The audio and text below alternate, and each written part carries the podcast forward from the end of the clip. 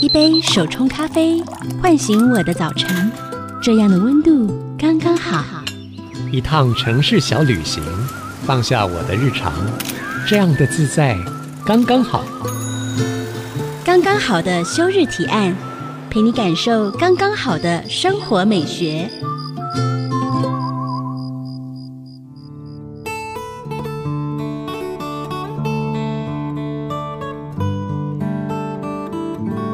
现在收听的是 IC 之音竹科广播，刚刚好的休日提案，我是主持人邱逸轩。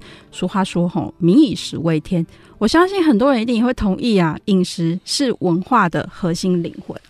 当我们拜访一座新的城市的时候，你会不会去一趟当地的菜市场呢？我觉得可以从菜市场感受到那一座城市的特质。而今天我们邀请到的就是饮食文化工作者，同时也是台湾第一位取得意大利曼食大学硕士学位、推动曼食不遗余力的徐仲老师。欢迎徐仲！哎，大家好，我是徐仲。啊，好久不见！对，好久不见。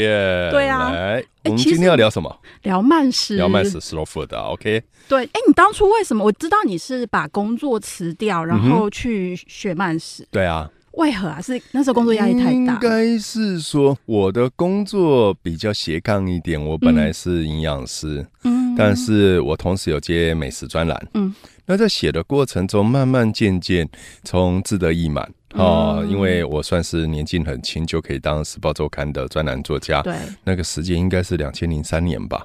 哦，那从志得意满，哈，年少得志，好，开始觉得哇，你是一方作家耶，你是一个专栏哎，你可以去说这个好吃不好吃哎，是。但是我不知道各位听众，您会不会在年纪很轻的时候，突然之间你可能有一个机会，对，你可以很显摆，你可以很自傲，可是。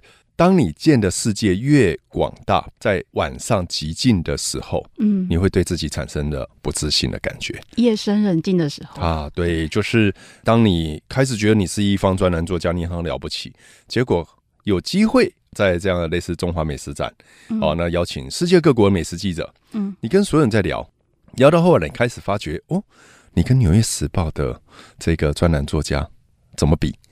你跟《经纪人》杂志。里面谈美食的，你怎么比？你的观点呢？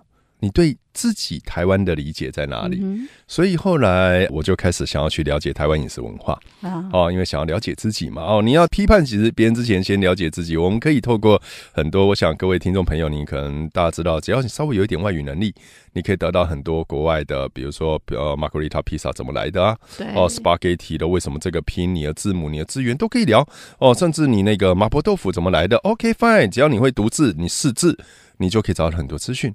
可是一个当归鸭面线呢？一个肉圆呢？它是跟台湾的关联性呢？为什么它的口感是 Q 的？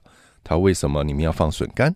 嗯，是什么样的原因让我们现在会习惯这样的食物？嗯，所以 slow food 啊，对，其实大家以为它慢慢吃，no，sorry 啊，都错了啊。slow food 它是一个研究饮食文化的概念。他是说，如果以商业行为，那像国际性的连锁组织，像这个麦当劳、肯德基，对。啊，这个叫 fast food，来，那既然有一个是要求 SOP，要求均一性，要求每个地方的味道稍微相似哦，因为每一个，老实说，各位应该知道，每一个国家的可口可乐味道其实是不一样的，不一样的，对啊，对。可是它都可口可乐啊，它味道是一样的概念性的时候，那有另外一个。叫地方性的味道，嗯、对。那既然那个全球化的叫做 fast food，对。那我们地方性就叫 slow food，啊。slow food 翻成中文就慢食，慢食。所以它不是一个慢慢吃，它是在教你怎么去认识饮食文化。所以那时候就是因为这样，就是在一个展上面，然后你可能发现说，哎，自己对台湾诠释的观点不是那么足够的时候，所以想要从理解这个慢食。开始是啊，那因为一开始是因为我是营养师嘛，所以吃东西慢一点有助于消化健康，这个是我们的基本概念。所以你看到慢食，你很熟悉，但你深入了解，你觉得嗯，不是这么一回事。所以你整个在思考的过程中，你就开始去思考说，哦，那意大利人是怎么看待自己饮食文化？他是怎么去介绍别人说我们意大利不是只有 pasta and pizza？嗯，我上课啊。第一个印象深刻的是第一堂课，嗯，老师会告诉我们说，世界上没有意大利菜，世界上没有意大利菜。啊，有一个人如果告诉你说他懂意大利菜，那是假的，那我们当时就愣住了。嗯，Why？哦，意大利文不可以哦？为什么？我来到这里要学，你告诉我没这件事，真的？嗯、那他就会说，好的，在这边，呃，是那个 Chinese 哈、哦，他说是中国人，然后刚好就我和呃一个香港的同学嘛，是，那我就指着香港同学说他是，我不是，哦，然后香港同学说对不起，我是香港人，然后你说你是台湾女，嘿嘿，好，OK，However，老师说我不管你们哪里来，问你，你们两个。可以用一句话讲清楚什么是中国菜，中国菜啊！我突然间都愣住了。对呀、啊，上海菜跟四川菜有截然不同嘛？对啊，你敢说你可以在短时间里面说你懂中国菜吗？嗯，不敢嘛。是，所以老师说，意大利菜是一个时间很短的菜，因为意大利这个国家是一八六一年才成立的。嗯哼。在之前是不同的城邦，对，不同的。所以严格而言，他说没有意大利菜，只有西西里菜、托斯卡纳菜。嗯哼。或更严格而言，在托斯卡纳里面也只有锡耶纳菜或佛罗伦斯菜。嗯哼。他说，你从历史来看，它是有渊源、有脉络，彼此甚至以前不合。嗯。所以，当我们要谈对一个地方的理解，对，不要去贸然的下定论。越是贸然的认为你懂了，其实你不懂。嗯、他说，身为意大利人，他是这个皮埃蒙特。对，那个地方，他住的乡镇叫 Bra，好，那个 Bra，他说他可以说他很了解 Bra 的菜，因为这是一个城城镇。对，但他甚至不敢说他懂皮埃蒙特的菜，那是一个行政区。好、嗯，所以同样的概念回来，我们会觉得以意大利的饮食文化的概念，他把东西拆得极细。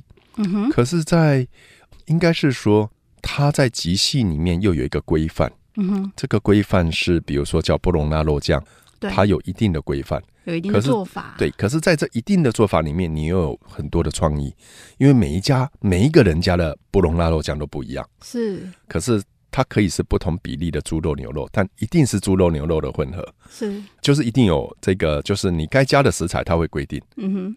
但是里面的比例、里面的风味，包含里面揉面，你对于面条宽度和广度是有在意的哦。嗯哼。哦，切多宽，但是。一些细微的味道，你可以走出自己的路，所以它是既有个人风格又有共识，嗯、那这个叫饮食文化。所以那时候你去上那个大学的时候，第一堂课老师就告诉你说：“啊，没有所谓的意大利菜，可是其实他是希望你可以回到所谓的本土在地这件事情，嗯、然后去看待每一个饮食它背后文化所诠释，而不是以一概之，就是说哦，意大利菜应该是怎么样怎么样。其实我们很常会这样子。”应该说，你讲的大致上是对的。嗯，但他在谈到后来，他只要求一件事：什么事？你了解你自己。嗯，你不要去管你家，你管你自己。嗯哼，你为什么要吃？嗯哼，你为什么选择这个食物？所以在整个意大利的一年，嗯，的硕士学程完结束，是我回台湾仔细想，我把我学到的东西归纳成六个字，然后以前你好像说要做一个休日提案，对不对？对。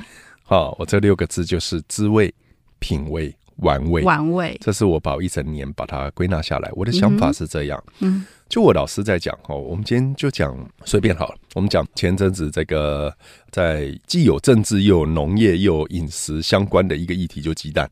嗯，对，鸡蛋。好，我们就讲鸡蛋。各位，你懂鸡蛋吗？我说你懂，你说哇，你是要谈政治吗？不是。我说你喜欢吃怎样的荷包蛋？嗯，你如果去问你旁边的，你会发觉每一个人要荷包蛋不一样。嗯哼，啊，你要是那个蛋白边要不要有胶？你要蛋黄要不要熟？那你要熟到什么程度？那你是加酱油、加盐巴、加酱油膏？哦，那你是先从蛋黄开始吃，还是先从蛋白？不一样。对，滋味的第一件事情是，你认为什么是鸡蛋的味道？嗯，它的蛋黄究竟是浅黄的还是橙红的？那各位听众朋友，你知道呢？其实取决于饲料。嗯，如果你愿意，各位听众朋友，拿起你的手机，对，你去 Google 三个字，叫淡色卡，淡色卡，淡的颜色的卡片，你就会发觉，哇，虾皮有在卖耶，真的有这个玩意，这卖给谁？这是饲料商卖给蛋农。你要蛋黄什么颜色？我饲料调配出来，它就是什么颜色。可是颜色会影响口味跟口感吗？不会，但是会影响你的、嗯、视觉。对。但是颜色在某个程度上不会影响，可是相对应的饲料，你多一点动物或多一点虾米，对，它的味道就浓啊。那你黄小玉、黄豆、玉米、小麦多一点，它味道就淡。是，所以你要什么？所以我说第一个滋味，滋味对。你先问自己懂不懂这个食物的味道？嗯哼。第二个品味，品味，品味就是下来思考说，哎呀，我要怎么去吃，是它才会让我心情愉悦。啊，就是你刚刚说，比如说我喜欢加酱油，或是我喜欢加盐。对对对对对，就是你在冬天很冷的时候，你想要吃怎样的蛋嘛？嗯，而夏天很热的时候，有时候你想吃怎样的蛋嘛？我可以这样来讲吗？我的卤肉饭上面一定要有没有半熟的蛋淋在上面。对对对，那你要鸡蛋还是鸭蛋？对，对，有的卤肉饭上面哇，好大一颗是鸭蛋哦，不是鸡蛋哦，哦，对不对？好，第二个是品味嘛，品味。第三个是玩味，玩味，玩味其实就是哎。那你今天煮蛋的时候，如果上面加一点点有趣的东西，它会怎样？比如说加点 brandy，啊，呛个呃这个麻油，还是有一点米酒，哦，那你蛋要煮的时候，我们一定要用铁锅煎吗？我不能用别的方式。你玩味是一个，你怎么去玩耍？Have fun，好。那滋味、品味、玩味，最个人的意味是这样。对。但如果拉回来对食物的研究，滋味是在于你。要怎么去认识它？是品味是科学数据。我刚刚讲的淡色就是一个客观，对，主观客观。你怎么用数字去谈它？比如说蛋，你的蛋要多大力？嗯，它的蛋黄蛋白比例是不一样的哦。嗯，大力一点的蛋跟小力一点粗卵蛋不一样嘛，嗯，对不对？啊，玩味其实是了解风土人情。你可以去了解全台湾蛋的运用法，在早餐有什么运用？对啊，那这很好玩。我这样来讲，各位，如果您比较感性一点，你可以看一个电影，叫茱莉亚·罗伯兹演的很久的电影，叫《老跑新娘》。呃，不是那个麻雀变凤凰哦，好，是另外一部啊。那里面茱莉亚·罗伯兹她就是只要每次结婚就落跑。那后来理查基尔就问他一件事，他发觉他跟每一任的未婚夫在早上一起吃早餐的时候，是他叫的蛋都不一样。因为理查基尔是一个记者，其实为找你为什么后来要结婚的时候，你就会害怕，你就会跑。后来发觉，你有的是吃欧姆蛋，有的是吃半熟蛋，对，有的是为他说为什么？后来茱莉亚·罗伯斯说，因为就是那个男生喜欢吃欧姆蛋，我就会跟他吃欧姆蛋；对，喜欢吃荷包蛋，我就跟他吃荷包蛋。但从来没有一个人问过我想吃什么蛋啊。他失去了自己，对，他就是一直在配合对方，对。所以从一个小地方你会发觉它是有趣的，嗯，对不对？所以我们今天从休日提案是找回自己，嗯，找回自己的食物呢。我觉得我们先不要讲，你刚刚问我说去读慢食，不要讲那么多，你先问自己，先自己。所以当我们谈到神农教育这一件事情，哎，我们这个神农教育呃是最近的议题嘛，哦，那我会觉得说，到底是教国小、教国中还是教大人？对，我觉得 up to you，嗯哼，好，因为不同的年纪。不同的需求有不同的沟通方法。嗯，我举例好了，我最近在，应该是说我对食农教育的观点跟现在政府的不一样。嗯哼，好，政府有政府的观点，我们不批判谁对谁错。对，我自己的想法是，食农教育是为了让大家去思考什么是台湾在地食材的风味。嗯，然后这个风味会影响到饮食文化。嗯，然后最后导致于我在选择的时候，我愿意选择台湾的食材。因为台湾食材在某个程度上应该是比较贵的。好，那我们就可以从食农教育开始知道知味、品味、玩味哦。今天徐仲老师带来非常精彩的分享，我们休息一下，稍后回来。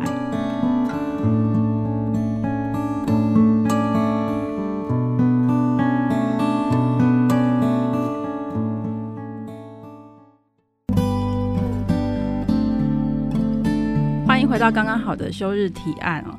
从探寻产地到徐栋老师，你现在更深入到教育啊？因为其实那天我联系你的时候，你跟我说你要去小学教小朋友认识酱油的味道。对啊，今天早上也是啊，今天早上也是，这就跟刚刚上一段你讲的食农教育有关，对不对？对对对。而且为什么是从酱油开始啊？应该是说我对食农教育有自己的观点。那我觉得我想要从酱油开始，是它是最常见的日常酱料。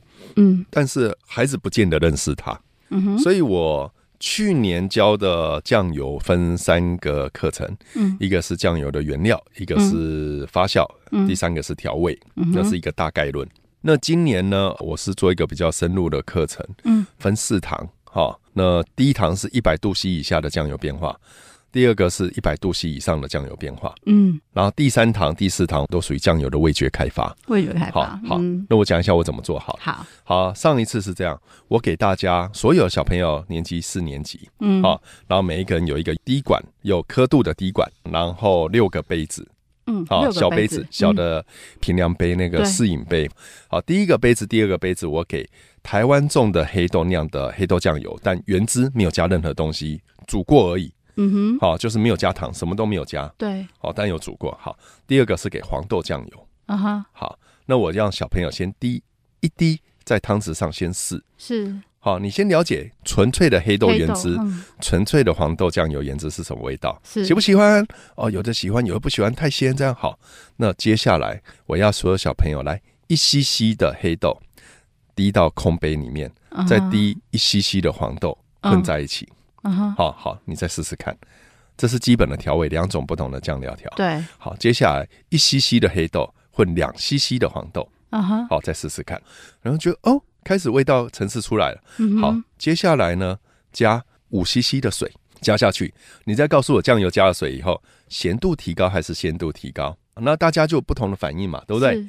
好，OK，好，那接下来旁边。有一杯糖水，嗯，有一杯味精水。那我说，我第三堂教的是一个基本的调味，但我要讲的是化学添加物。嗯，化学添加物当然可以用就核苷酸啦，哦，这些我当然可以用这些其他东西来加，可是我担心家长有异议，嗯，所以我就用味精，嗯，好，用味精最简单，哈，啊，除非现场有味精过敏的另外一件事，哈，所以味精水跟糖水，然后让他自己下去加。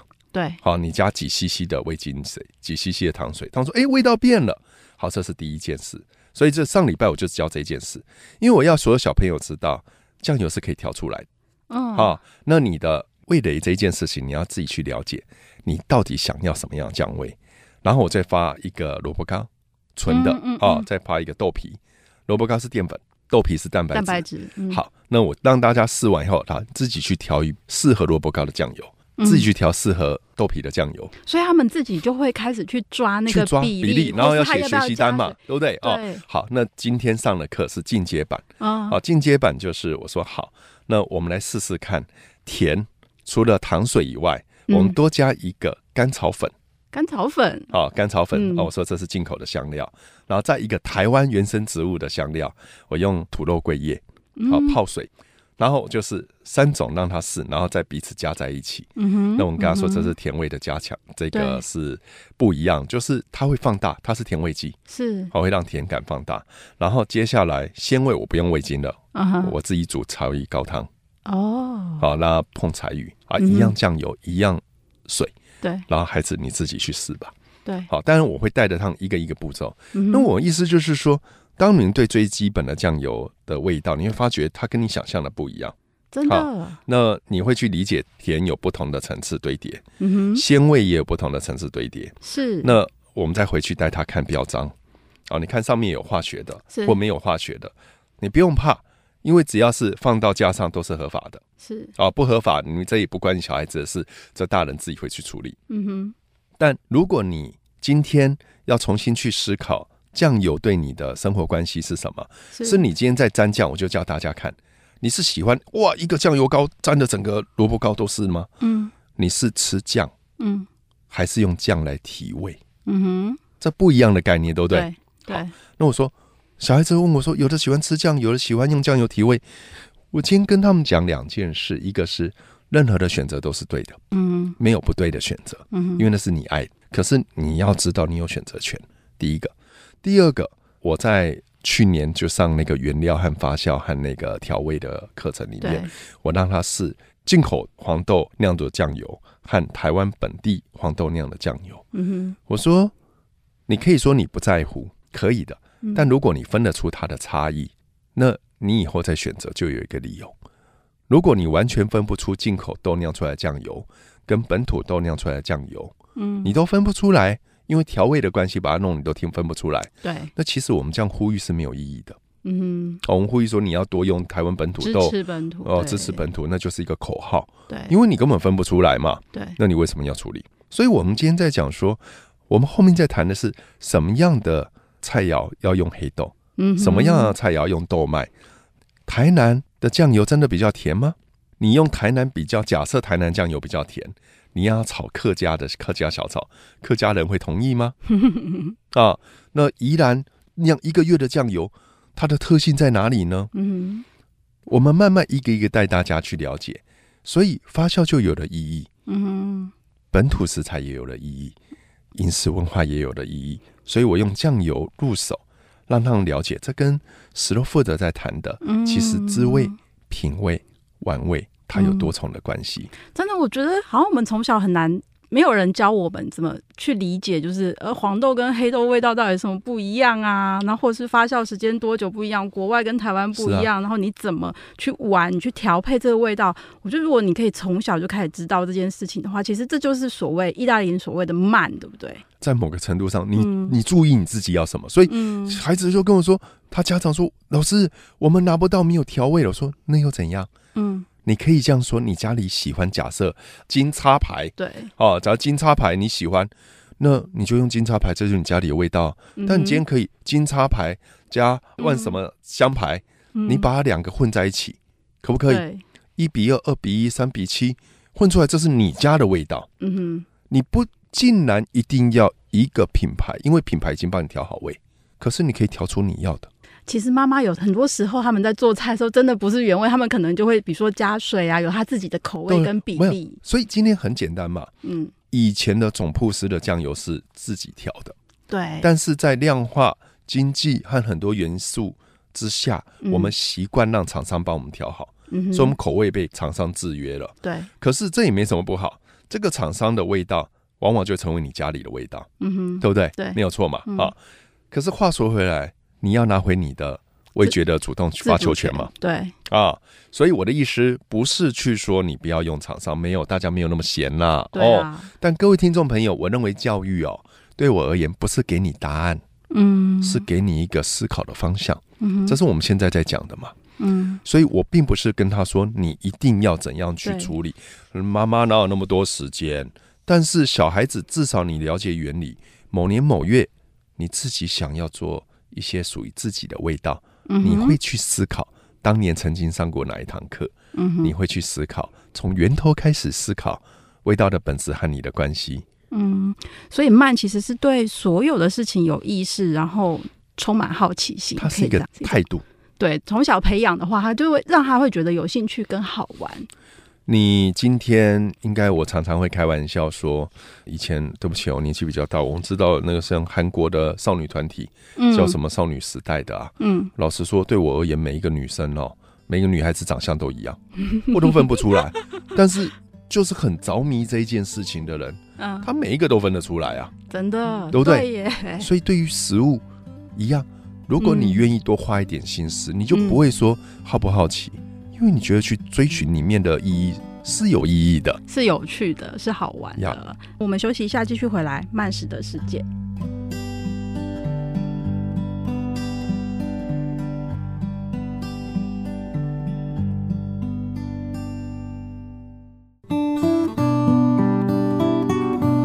回到刚刚好的休日提案哦。哎，徐仲老师，从你两千零七年吗踏进慢食的世界到现在也快二十个年头。天呐！天呐！你看，你推动慢食真的是我们最重要的支柱哎、欸！不不不不，不能这样讲。其实很多人在推。我觉得是慢慢的，因为有你的影响，因为一一路以来都始终如一。那就谢谢了，好，谢谢，不客气。那可以跟我们分享一下，就是意大利的慢食文化跟台湾的饮食文化，它到底比较什么样明显的差异跟不同？我觉得当时哦，在学饮食文化，其实有三个国家可以去，一个是美国的纽约有一个类似的学校，对，一个在西班牙马德里，嗯哼，那意大利嘛，对，我选意大利，因为我觉得意大利跟台湾在某些程度上是相近的，嗯，哦，就这三个国家比，第一个是家庭，很注重家庭，家庭，啊，呃，相对于美国，我们台湾跟意大利比较像，比较注重家庭。是，第二个是我们对传统味哦有一种莫名的眷恋，就是很多人其实我站在我的立场，其实很多人搞不清楚什么是传统味，嗯，哦。就开玩笑说，传统的酱油味，我说你是哪个年代？如果是六零七零年，搞不好呢还是化学酱油才是正确的年代的味道。嗯，所以我说大家搞不清楚，可是总是会去说传统。对，好，那第三个其实是多元族群。意大利严格而言，它哇，那个族群好精彩。各位有兴趣去看看欧洲的历史哦。对，它整个意大利简直就是拼装怪啊！它它有些北部有一些法文呢，对呀，那奥斯塔那边在讲法文，然后菲尤里那边讲德文哦，是意大利人哦哦，意大利内部哦。哦，那他西西里和萨丁尼亚两个岛屿哦，西西里反正就是特别行政区或者要一天到晚闹独立的那个威尼斯那个那个地方，它是蛮复杂的，包含在一个行政区叫 Emilia Romagna，嗯，他们就分为 Emilia 人跟罗马尼亚人，好、嗯，太有趣了，对，它是隔着一条河就会战南北，你知道，嗯嗯、同样一个食物彼此站个不停，那。我蛮喜欢的，嗯，因为你愿意去站，代表你在乎，嗯，代表你。不在乎，你不会去战，真的。所以像我们对肉粽的战争啊，哦，对于很多的战争，我觉得很棒，是。是，你在乎嘛，嗯哼。那我觉得台湾的多元族群哦，就是它的复杂度，我们跟意大利一点不像是我们很喜新厌旧哦，我们接受新的东西很快，快。那意大利比较慢，所以。我当时想要学东西，我当然去比较慢的地方，因为我在意大利很容易可以追溯说啊，这道菜是三百年前的做法，这道是五百年前的做法。嗯，因为他们就会说啊，你说历史，你台湾这家老店历史几年？嗯，我说呃四十年。嗯，然后就不敢讲话了。对，因为他们都住十五世纪的房子，十六世纪的房子，你再讲四十年是一个 history，blah blah blah blah blah。嗯。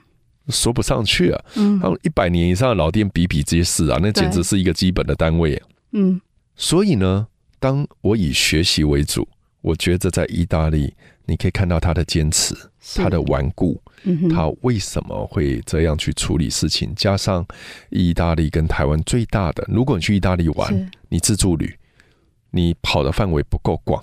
假设你只在波隆纳这个城市，嗯，你会发觉二十家餐厅里面可能。二十家餐厅的菜单差异度都不大，嗯哼，哦，当然不能这样讲好了，可能有十五家餐厅是类似的，因为有一些可能看你怎么看，可是他们就是，比如说一样都是出水饺，对，但是每一家水饺不一样，可是都叫这个名字，嗯、是，所以他们是在细微里面会求取差异性的，嗯哼，那这件事情让我蛮着迷的，因为我会想。在台湾，我们都说要走创新，你才有办法。可是他们不走创新，嗯哼，那你要怎么有竞争力啊？所以这是我觉得台湾跟意大利相异相同的地方，然后颇好玩。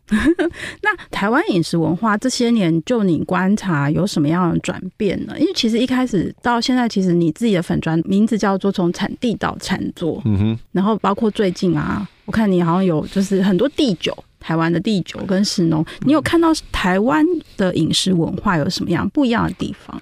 最早说从产地到餐桌应该零三年，嗯，那这个名字是当时在 TVBS 周刊的专栏名称，因为我当时就是在跑从食材一直到组成菜肴的研究。那当然你要套用饮食文化四个字也是可以的哦。可是，在那个时候比较少人会去追。哦，追说我们这个地方为什么吃这一道菜？对，好，比较少。那后来你会发觉，从是人类学、社会学，甚至呃各式各样研究，嗯，好像食物的研究开始变成一个显学，嗯，然后跟在地的历史，嗯，开始进行比较深刻的结合，嗯，那各地的文史研究者对于食物。的研究也开始增加，嗯，所以这几年来，其实我觉得越来越好。就像当年一个肉圆怎么产生，对。哦，现在论文出来，甚至论文都还有人去纠举说他讲的不正确 哦。从这个北斗的开始，那个怎么捏的那个形状，对，那有人会说跟水灾有人关，有人说不对，那个不对。所以你会发觉，愿意 argue 代表你在乎，对。那如果没有人愿意 argue 这件事情，它才代表悲哀。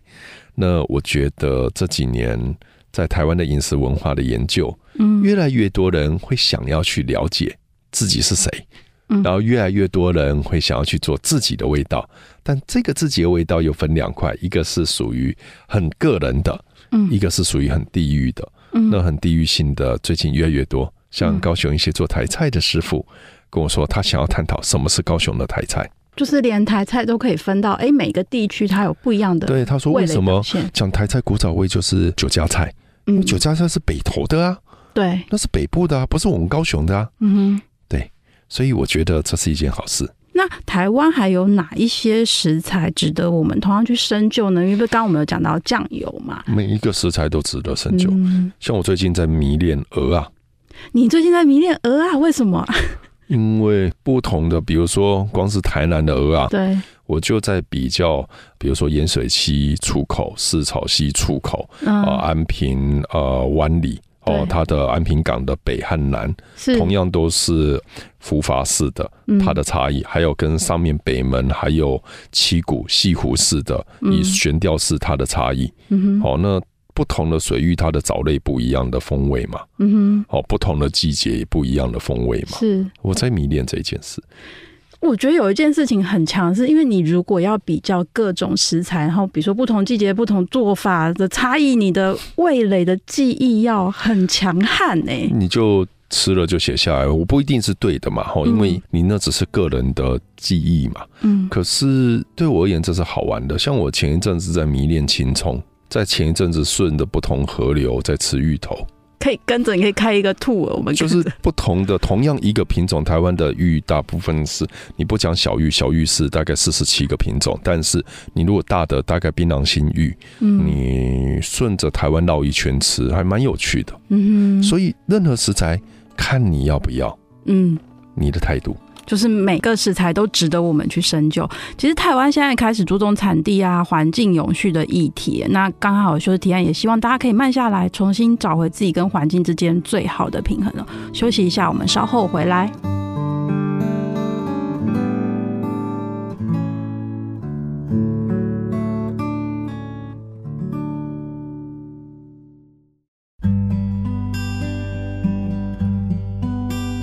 现在在我旁边的是慢食达人徐仲老师。老师，我们刚刚讲了很多慢食啊，跟台湾的食物，还有台湾跟意大利之间的差别哦。嗯，可以教我们怎么样开始慢食吗？从一个你最喜欢吃的食物开始，嗯，或者从你今天晚上要吃的食物挑一个，嗯、挑一个，挑一个。你不要管它是台湾的还是外国的，你不要管那么多，嗯哼，你就挑一个，然后问自己。在这一道菜的元素里面，你想要探究哪一个味道？嗯，或者先问自己，你为什么喜欢吃它？嗯哼，那我们就举例好了，比如说你想挑水饺啊，你先问自己，你为什么喜欢吃这个品牌的水饺或这一家的水饺？嗯，那找出来以后，你上网 Google，Google 这一家水饺，看看大家对它的评论。嗯哼，那再看看你跟他们是不是一样？对，这就是第一步。你先去了解自己跟别人的差异。那我会说，每一个食物，如果你真的要细致下去追，就像我举例说，你每一个人都有爱好嘛。嗯。你的爱好如果不是食物，那你就追到你觉得 OK 为止。但是如果你爱好是食物，你就会发觉这个话题聊不完。我其实比较现代人一点，比如说，好，那去便利超市，然后你买水饺。然后我就会每一种我看起来就是哦，可能大概可能没有加什么太多添加的东西啊，然后大概每个品牌去试一下，然后就会发现说哦，我喜欢什么味道。然后我喜欢什么样的做法？因为可能每一家他强调的做法不一样，都都很好啊。那你就去，你去把它记录下来嘛。对，要记录下来。对，像你会喜欢吃皮的感觉，还是你要包浆，还是你要呃肉多一点，还是菜多一点呢？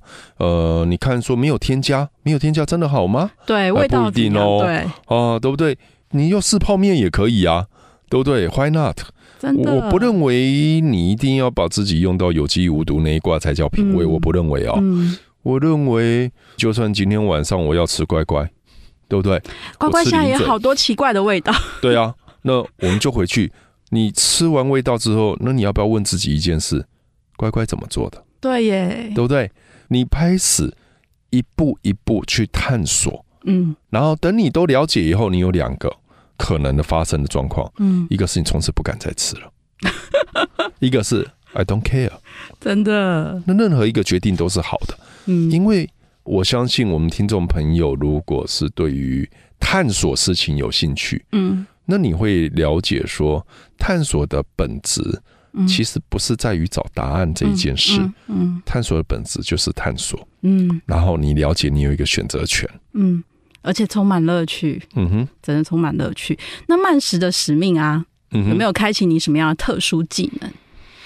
嗯，慢食的使命哦，应该是说，我跟我去学慢食的目的是想要让自己了解台湾饮食文化，而不是要推他们的慢食。对，哦，那在台湾推动慢食只是刚好，哦，刚好很多人在问我，那我说我从头到尾都没有要推意大利菜啊。嗯，对啊，你是要推台湾的，是要推台湾的，我只是刚好为了想了解意大利菜怎么推，所以他二十个行政区我全走过了嘛。嗯因为我觉得做研究是这样嘛，是，哦，是，所以你要说慢食对我有什么样的影响，大概就是我找到一个系统，嗯，那这个系统是让我更精准的去知道怎么探求自己对台湾的饮食文化的关联性，嗯，那这个系统是我称为我自己命名了，嗯，哦，徐仲的十个观点。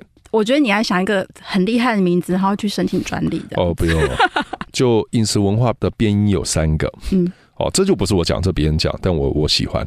第一个是地理环境，嗯，第二个是族群结构，嗯，第三个是在地农产，这是饮食文化三个变音嘛，嗯，然后你了解以后，你从里面找出一个你想探讨的东西，嗯，探讨的食物，假设一碗面，然后就我刚刚讲的滋味、品味、玩味，你先把自己做好，对。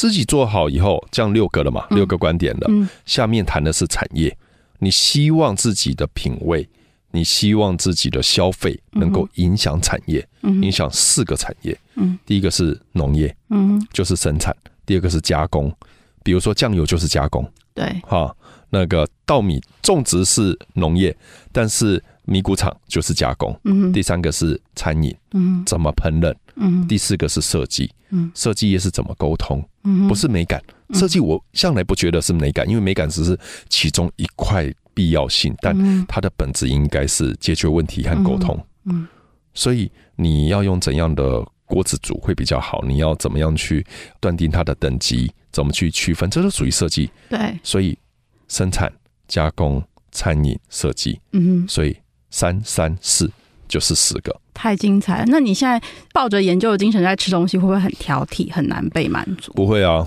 我也吃泡面啊，很多东西都吃啊。所以我刚刚说嘛，对我最快乐的事情是我去追寻一个我想要知道的事情。嗯、那追寻的过程会让我很有满足感。嗯哼。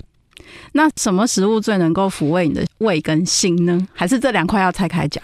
台菜吧。台菜，认真的台菜，像我最近这几天蛮无助的，因为早上我一直在找好吃的粉肠，找不到。哎，对我而言，粉肠是这样，早上我们吃六七点，我们吃台式早餐呢。嗯，但是你会觉得现在很多粉肠啊，黑白切在卖啊。对，啊，他先不要管黑猪白猪，搞不清楚就算了哦。他的那个粉肠都先剪好放在碗里面，然后你要把它放进去烫一烫给你，那怎么会好吃？粉肠应该要泡在汤里面，嗯，它要煮到一定程度，它的味道才会出来。因为粉肠旁边油脂啊，对，你煮够久，它会影响汤头。粉肠里面呢，它你你要去剪它那个乳糜很重要嘛，对不对？等等，所以你要泡在汤里面热热的，然后整条不能剪，然后你点的时候它拿出来这样剪，对啊，那这样才会有味道。那那个。呃，内脏的味道，猪的味道，不是不干净味道，那叫美好的一些内脏味是要有的。然后用现切的姜丝哦，不能那个已经切好泡水了，那没有味道。要现切，你可以看得出那个刀工。对，好，啊一点酱油膏提个味。好啊，然后可能有一两片香菜，香菜哈，你不能连连呢，最好就是那个新鲜的。呃，就是你真的台北有一些是插在那个铁的那个罐子里面，对，然后就剪几片放在上面。对不对？这才是一个美好的文章。这样我觉得你很难，你会不会很长很无助？真的，有时候会。所以我的早餐守备范围是彰化以北啊。啊，彰化以北。我们早上有时候五点多跟朋友就开着车往彰化去吃饭，然后吃完早餐再回来，大概九点可以到台北。就去追寻你就是理想中的。不是，你有时候很想吃一个，但台北你实在找不到，那你就往南跑嘛。像去苗栗吃阿兰的小肚汤，对啊，哦，他的那个哎。那个我们说内脏的味道有，然后那客家的，你在做那个九层塔 Ken Pang，哎，那个香气是对的。而且因为你懂那个老板，那个老板也知道你会珍惜他，他会继续做下去。我们倒不见得会去跟老板打招呼啦，我们就是。但你不是都会去问说这个是白猪还是黑猪？没有，你要值得我问的，我才会问嘛。当然你要看人家忙不忙嘛，嗯、不忙你就聊聊嘛。对，聊聊。忙的话自己安静一点嘛。安静的享用就是你。对啊，对啊，对啊，对啊。理想中的粉肠。所以啊，所以可以玩的东西太多了。哦，谢谢慢食达人徐仲今天带来的品味、之味、玩味，谢谢徐仲。好，不客气，谢谢各位听众，拜拜。我想，就像慢活一书作者说的，慢活是用自己的速度去定位出快活的人生。那别人的慢，不见得是你的慢啊，而且你的慢对别人来说也不见得够慢，对吧？重点是每个人可以用自己的节奏，就像徐总说的，你用自己的方法跟自己的喜好去决定你想要在哪里慢下来，更悠闲的享受生命的每一个当下。在节目的最后，跟听众朋友们分享，二零二三年是梵谷一百七十周年的冥诞，还有毕卡索逝世五十周年，这些大画家们在画室里是如何挥洒出这些让人赞叹传颂的作品呢？十一月起，IC 之音推出欧洲艺术家特别企划，穿越欧洲艺廊，再见画室里的情欲、抑郁与疗愈。由艺术 ABC 节目主持人陆杰明老师，还有来宾郑志贵老师，带领大家回顾梵谷、毕卡索、卡拉瓦乔还有维梅尔四位艺术家的精彩画作，跟着两位老师的艺术之眼，一窥四位艺术家的创作生涯与绘画艺术。一同了解作品传递的欲念与情感，艺术家的抑郁与哀愁。透过两位老师的解析，让我们深入画作，从而得到疗愈。邀请大家到 IC 之音官网点选活动网页，收听本次的精彩对谈。下周五晚上七点钟，请您持续锁定 FM 九七点五 IC 之音，刚刚好的休日提案。我们的 IG 叫生活慢慢学，也请 follow 我们。祝您有个愉快的周末，我们下周见，拜拜。